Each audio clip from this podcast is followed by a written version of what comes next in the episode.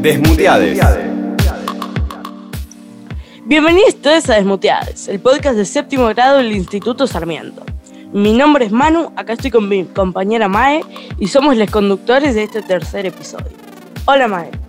Hola Manu y bienvenidos todos a este gran episodio.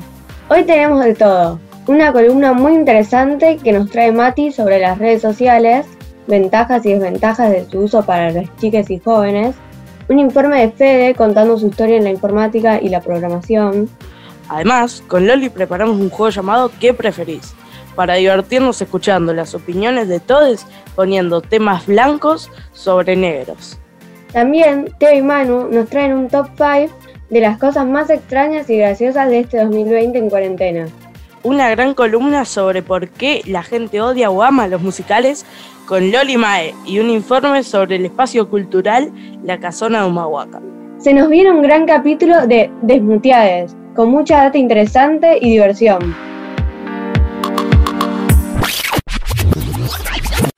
Desmuteades, el podcast de séptimo grado de la Escuela Sarmiento de Yol en Buenos Aires.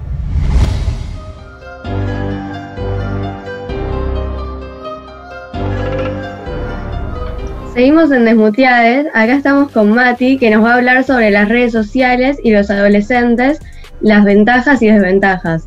Sí, como dijo mi compañera, voy a hablar de los adolescentes y las redes sociales y los peligros y ventajas que hay en estas. Primero les cuento que hice una encuesta a varias chiques entre 12 y 13 años sobre este tema y resulta que las redes sociales que más usan son TikTok e Instagram y la mayoría pasan más de 4 horas por día utilizándolas. Vamos a comenzar con los peligros que creo que tiene el uso de las redes sociales por parte de niñas y adolescentes. Uno de los más importantes es el grooming. Un dato interesante es que la mayor parte de las encuestadas no sabía qué es, cuando es uno de los mayores riesgos que corremos en las redes sociales. Definimos al grooming como la acción deliberada de un adulto de acosar a un niño, niña o adolescente en la virtualidad, generando el diálogo con ellos mediante distintas plataformas. Este hecho puede acabar en un abuso sexual físico si el adulto y la niña se encuentran, o en otras escenas que incomodan y exponen a niñas o adolescentes dentro del mundo de Internet. A pesar de que suena alarmante, estas no son situaciones aisladas o extremadamente extrañas, ya que, según Infobae, el 56,4% de las niñas habla con desconocidos por Internet y el 26% se encuentran con alguien en la vida real. Y, según esta misma fuente, un 35% de las niñas recibió o le pidieron que mande fotos con contenidos sexuales o incómodos para ellas. Este es uno de los tantos peligros que esta parte de la sociedad sufre. Algo similar ocurre con el ciberbullying, otro peligro de estas plataformas, que es cuando una o más personas molestan a otra por, por medio del Internet, sea despreciándola o insultándola. Este formato del acoso es especialmente cruel, ya que el anonimato y la distancia de lo virtual llevan a muchas personas a decir cosas que no dirían presencialmente y a quien las recibe que se sienta muy solo. Otro peligro que actualmente es muy común es que las redes sociales te sugieren enlaces en base a otros sitios visitados anteriormente. Te atacan con publicidades invitándote a entrar a nuevas páginas, a veces peligrosas o simplemente de venta. Estando despiertes, atentes con estas cuestiones, por supuesto que las redes también tienen ventajas de las que podemos disfrutar. Estas incluyen desde encuentros sociales, poder chatear con tus amigues y, como sucedió este año, para sentir más cerca a quienes viven lejos, hasta algo tan importante como conseguir casa o trabajo. También te sirve para poder compartir con tus familiares y amigues lo que estás haciendo o vas a hacer, cosas que te parezcan graciosas o te hagan acordar a alguien o incluso sirven para estar al día de las noticias, siempre teniendo cuidado con las llamadas fake news. En conclusión, podemos decir que en las redes sociales hay tanto ventajas como peligros, pero que teniendo cuidado se pueden evitar. Gracias por escuchar esta columna, les mando un abrazo virtual y hasta la próxima. Desmuteades.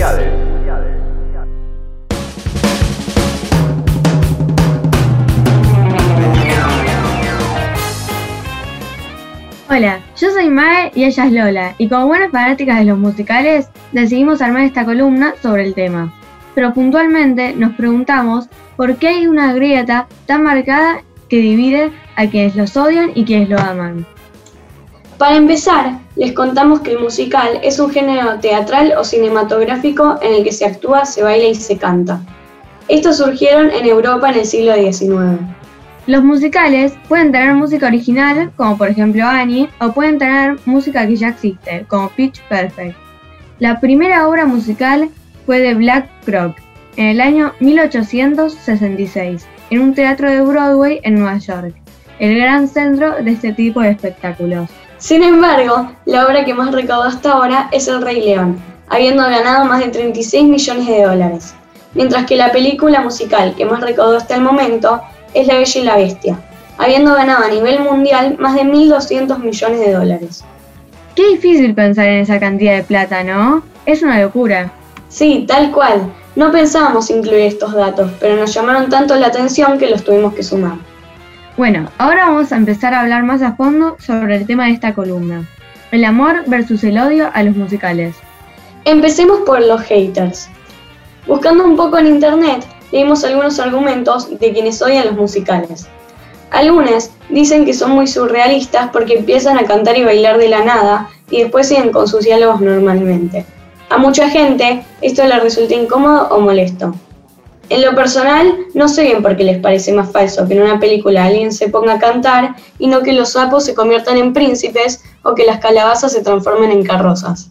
Otra de las principales razones del odio a los musicales es que dicen que los personajes expresan sus emociones con demasiada intensidad, que pasan de reírse a carcajadas a una angustia mortal y llorar a cántaros. Lo más loco es que la gente que los ama tiene razones bastante similares, pero las ven desde otro punto de vista.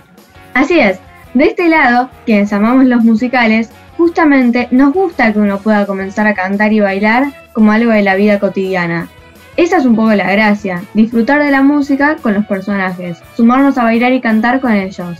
Amamos que se vayan del mundo real un rato para ser parte de la fantasía de la película. Además, son re entretenidas, ya que las historias suelen ser dramáticas y exageradas. Para saber qué pensaba la gente a nuestro alrededor, hicimos una encuesta que vino a confirmar todo lo que estábamos pensando. Las aguas estaban muy divididas. Había opiniones muy fuertes de cada lado. Por ejemplo, del lado de los haters, respondieron cosas como, no me gustan, son un bodrio. Y del otro lado, sumando a nuestro equipo, comentarios como, me encanta la forma de contar historias que tienen los musicales, son únicas.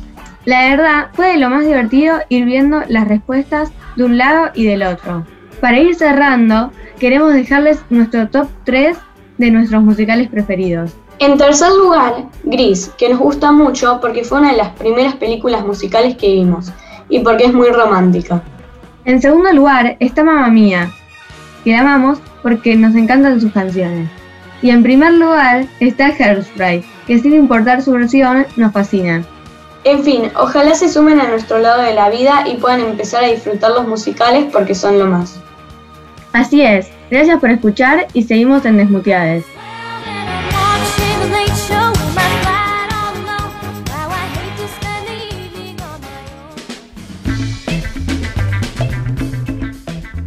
Bueno, estamos acá en Desmuteados y estamos acá con un juego. Lola, ¿querés explicar el juego? Bueno, el juego es ¿qué preferís? Y en este caso tenés que elegir entre hacer un clavado en una pileta de dulce de leche o hacer un clavado en una pileta de Coca-Cola. Bueno, primero vamos a preguntarle a Mae. Mae, ¿qué preferís? ¿Hacer un clavado en una pileta de dulce de leche o en una pileta de Coca-Cola?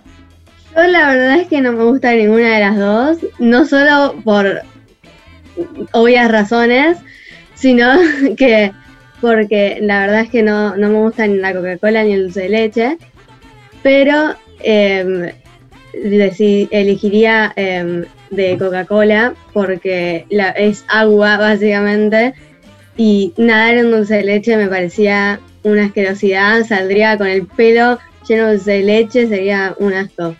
Sí, sí, opino lo mismo. Bueno, Mati.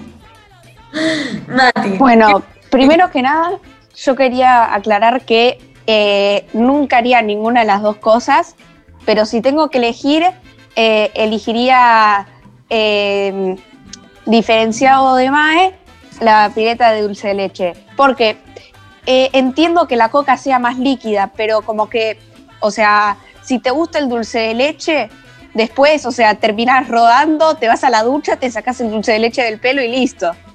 Bueno, muy buena razón. Ahora, Manu, ¿qué preferís?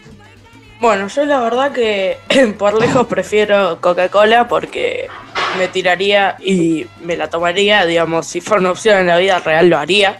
Eh, y después me iría a bañar directamente, pues eh, estaría un poco feo estar lleno de Coca-Cola. Eh, Fede, ¿qué preferís vos? Yo prefiero el dulce de leche porque me duermo ahí. Bueno, Teo, ¿vos qué preferís? Yo la verdad haría las dos, porque me encantan las dos cosas, pero elegiría el dulce de leche porque si estoy en la Coca-Cola y obviamente cualquier, como cualquier ser humano, si veo una pileta de Coca-Cola la voy a tomar, pero si hay gente que hace pis en esa pileta, como al ser líquido, se va a mezclar. Entonces el dulce de leche, al ser más espeso, no se mezcla y yo estoy en mi parte comiendo dulce de leche. Bueno, bueno, la verdad, cosas que no podríamos pensar. Loli, ¿vos qué Bueno, la verdad a mí me da mucho asco las dos. Me gustan las dos cosas, pero me da asco como que mi cuerpo esté ahí. Así que yo prefiero Coca-Cola, porque bueno, es como más líquida. Entonces, no pasa nada, me puedo tirar. Y después salgo mojada y listo. Bueno, ahora sí, termina el juego. Muchas gracias por todo. Y eso. Chao. Desmuteades. Las voces de un séptimo grado en cuarentena.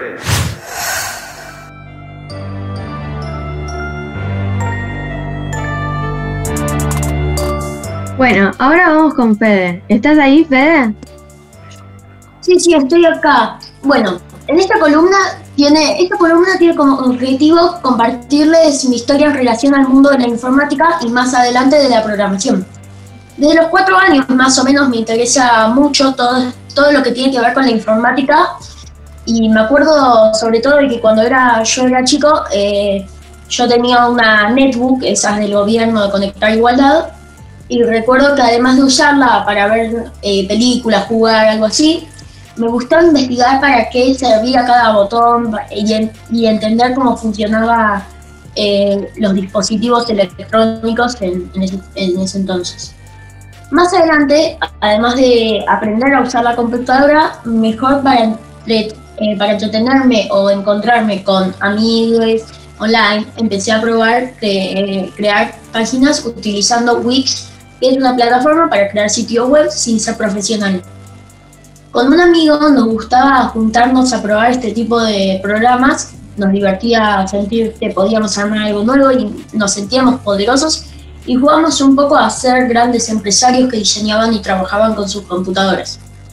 Un día intentamos incluso crear nuestro propio juego, pero en su momento el lenguaje nos resultó demasiado difícil. En cuarto grado, a los nueve años, conocí la palabra programación y su significado. Todavía sin entender mucho que, cuál era ese significado. En este momento sentía que programar era lo mismo que hackear, algo extraño y difícil que solo algunas personas muy entrenadas podían hacer. Entonces me puse a buscar videos para entender y saber de qué se trataba y si era posible aprender cómo hacerlo. En tiempos de pandemia, pandemia, buscando un poco la salida de la tristeza, para no pensar tanto, sobre calentar la mente, empecé a indagar, en el mundo de la programación.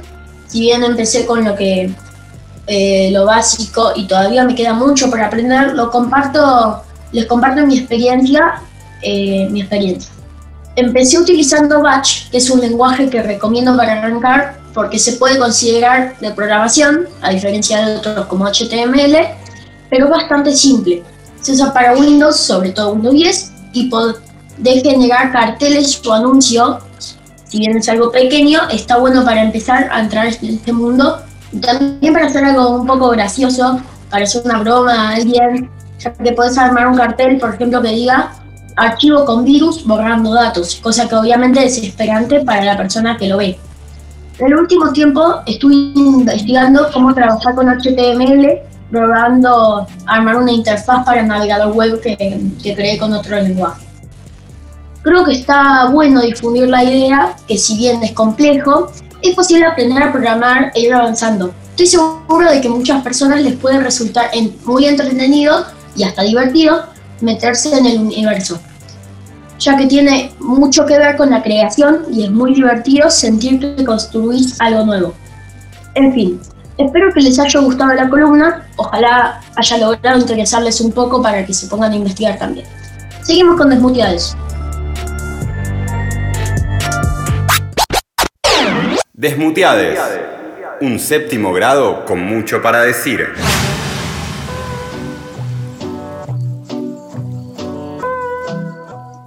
La Casona Humahuaca es un centro cultural del barrio del Abasto, en el que conviven muchos proyectos distintos, desde una cooperativa que sostiene el bar hasta el colectivo audiovisual Vaca Bonsai. Este espacio tiene 20 años de historia y una relación fuerte con lo barrial y lo artístico. Acá Mariela, una de las referentes del espacio, nos cuenta más al respecto. Hola, ¿cómo están? Mi nombre es Marie, yo formo parte de la Casona Cultural Humahuaca, que quienes, para, que quienes no conocen es un centro cultural que queda en el barrio del Abasto.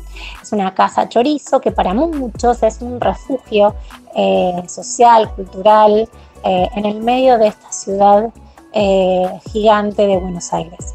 Em, les mandamos un beso a los Ales Desmuteades, eh, que junto a Ille, mi compañero, con quienes coordinamos el espacio, estuvimos eh, con algunas preguntillas que ahí estuvieron haciendo estos, este, estas niñas eh, para, para, este hermoso podcast que, que nos van a regalar. Gracias, Marie. Junto a Guille nos contaron que a lo largo del tiempo se fue transformando mucho el espacio, pero que en la casona siempre hay todo tipo de actividades. Tienen talleres, proyecciones, recitales y también suelen hacer festivales cortando la calle e invitando a los vecinos a participar. Este año están trabajando mucho para sostener el espacio y también intentando tejer redes para poder acompañarles más afectados por la pandemia. Les invitamos a buscarles en redes sociales como arroba casona Humahuaca y así conocer mucho más sobre este hermoso espacio. Desmuteades.